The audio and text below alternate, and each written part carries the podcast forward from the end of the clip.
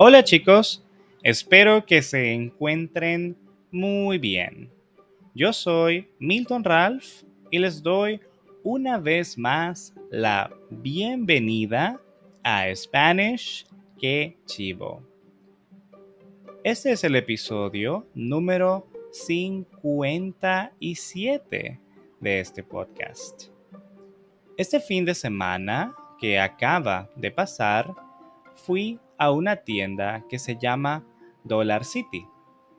Y justo en la entrada pude ver muchas decoraciones de Halloween. Y eso me puso a pensar en la frase dulce o truco o truco o trato. ¿De dónde viene? ¿Por qué se usa? Así que hoy aprenderemos juntos la historia de dicha frase. En el día de Halloween, muchos se disfrazan, pero son los niños los que se presentan en las casas de su vecindario y gritan dulce o truco. Si el vecino les da dulces, se salva de una travesura. En inglés, mischief. Pero volvemos a la pregunta inicial. ¿De dónde surgió esta tradición? Bueno, el 31 de octubre se celebra Halloween o la Noche de Brujas, una celebración popular en Estados Unidos y otros países del hemisferio norte, pero que con el pasar de los años ha ido ganando fuerza en distintos rincones del mundo, impulsada por las series de televisión y cientos de películas. Dulce o truco proviene del inglés trick or treat, que es un juego de palabras en donde se usan parónimos, es decir, palabras que se parecen en su pronunciación o en su forma. El truco es una amenaza de broma a los dueños de la casa en el caso de que no se proporcionen golosinas. Esta celebración tiene raíces celtas. En la festividad de Samhain se creía que los espíritus podían caminar entre los vivos. Por ello, se disfrazaban de espíritus malignos para defenderse de los demonios que creían que regresaban a la tierra de los vivos. Asimismo, durante la Edad Media, era una costumbre en Gran Bretaña e Irlanda que las mujeres pobres y sus hijos fueran por las casas en busca de limosnas y alimentos en la víspera del día de los santos difuntos, a cambio de rezar oraciones por el alma de los muertos de la familia. Esta tradición perduró y llegó a Estados Unidos, junto con todas las tradiciones y celebraciones de Halloween, cuando migraron comunidades de irlandeses en 1840.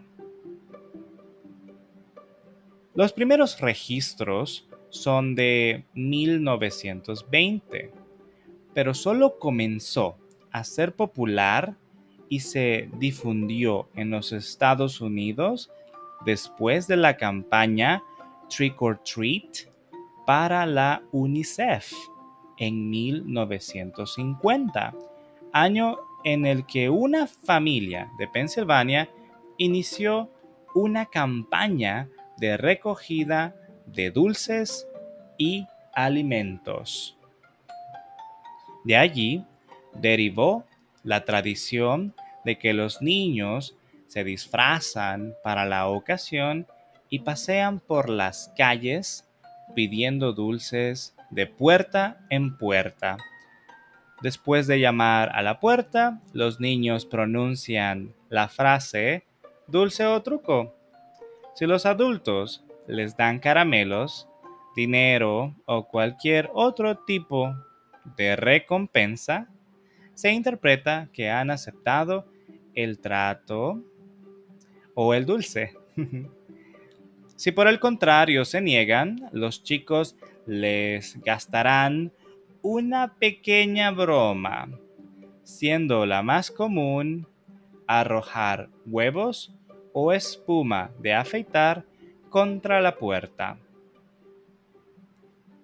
Algunos datos curiosos sobre Halloween en los Estados Unidos son los siguientes.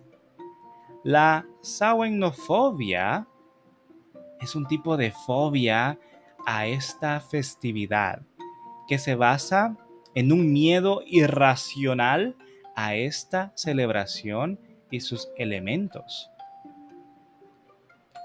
El naranja y negro son los colores que representan esta noche. El primero es por el otoño y el segundo está asociado con la oscuridad y la muerte.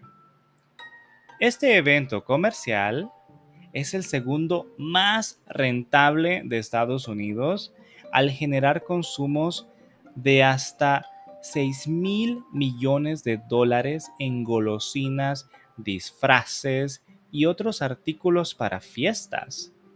De este modo, supera al Día de los Enamorados y a la Semana Santa en ventas. En 2011, Illinois consiguió el récord de tener 30.919 calabazas encendidas al mismo tiempo. Un hombre de Reino Unido talló una calabaza en 20,1 segundos. Un hecho sin precedentes. La superstición por los gatos negros se incrementa en este día. Esto se debe a la llegada de los peregrinos a Estados Unidos y sus creencias sobre estos animales. En países como Estados Unidos, Irlanda, Canadá y Reino Unido, Halloween es considerado una celebración oficial y suele ser feriado. La palabra Halloween proviene del término All Hallows Eve, que significa víspera de todos los santos. En mi país, como dije antes, es más popular que se celebre en restaurantes, bares y discotecas.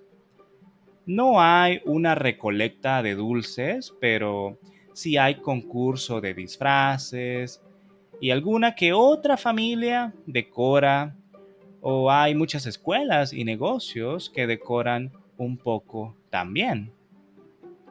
Si fuera niño otra vez, me gustaría poder participar en esta tradición de dulce o truco. Suena muy divertido. Pero bueno, con esto termino el episodio de hoy y espero les haya gustado mucho. Te recuerdo que si no entiendes algo del audio de este episodio, puedes darle play otra vez. Y si quieres el script, lo puedes obtener en Patreon. El audio también está en muchas plataformas de audio y puedes apoyarme dejando tu calificación del podcast en iTunes y Spotify. Y puedes suscribirte a mi canal de YouTube Spanish Que Chivo. El script está solamente disponible en Patreon. En la descripción dejaré los links. Con esto me despido chicos y les deseo una excelente semana. Nos vemos de nuevo en el episodio número 58. Salud.